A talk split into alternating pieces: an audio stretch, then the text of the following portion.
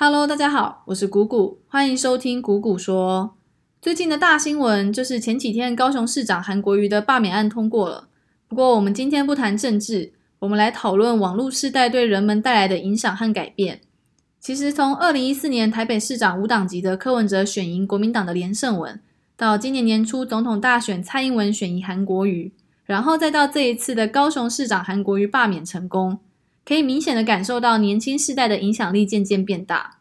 那到底是什么力量去凝聚年轻世代的人群呢？我相信就是透过网络的影响力。其实真的要感谢智慧型手机的发明。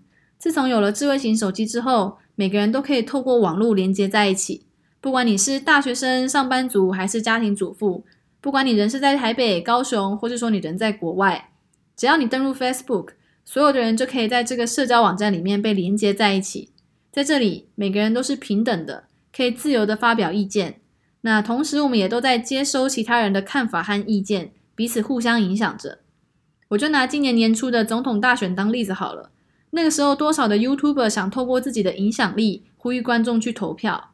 那他们就是想要为自己的想法发声，然后试图也去影响其他人。那这个在以前是不可能达成的，因为以前人们接受资讯的媒介通常是新闻，不然就是报章杂志。那这些资讯通常都是经过政府把关过，毕竟也不可能公开宣扬一些不同于当前执政党的想法吧。但是网络就是一个非常自由的地方，每一个人都可以在网络上表达自己的看法，去影响其他人。那在年轻世代大量使用网络的前提下，这些想法就会在大家的心中萌芽，然后渐渐的去影响更多人。所以在二零一四年的台北市长选举，无党籍的柯文哲选赢国民党的连胜文的那一瞬间。我就超感动的，因为这就代表年轻世代终于开始能够在影响台湾的决策下发挥了影响力。诶，你们要知道，连胜文不只是国民党的代表参选，他还是连战的儿子。诶，这个政治背景硬到不行吧？只要是国民党铁粉，肯定都会投下去的那一种。然后那时候的柯文哲是政治素人，那时候还没有民众党嘛，所以他也不是民众党的党主席。柯文哲那时候看起来就像是一个路过的路人。然后突然举手说：“我要选台北市长。”这样，那但是在面对对手是一个政治背景雄厚到不行的连胜文，柯文哲那时候还是选赢了。当然，我不敢保证说一定都是因为网络上的声量才让柯文哲当选，但是我想要相信是因为网络的力量才促成了这样的结果。因为同样的场景也发生在今年年初的总统大选以及这一次的高雄市长罢免案上，网络上的声量不再只是同温层互相取暖而已。而是能够真正的在决策上发挥影响力。那我针对网络影响力这一方面，再延伸讨论一些东西。前面也有说到嘛，在网络的时代，所有人都不受限地理和年纪的因素，可以在网络上被连接在一起。所以这也造就了很多网络时代才有的机会。比如说 YouTuber 就是一个很好的例子。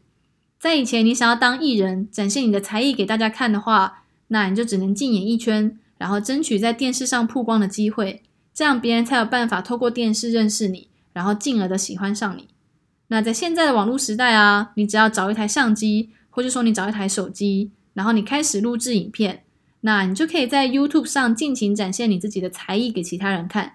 所以 YouTube 它带来的价值就是消除了人与人之间传递讯息的门槛。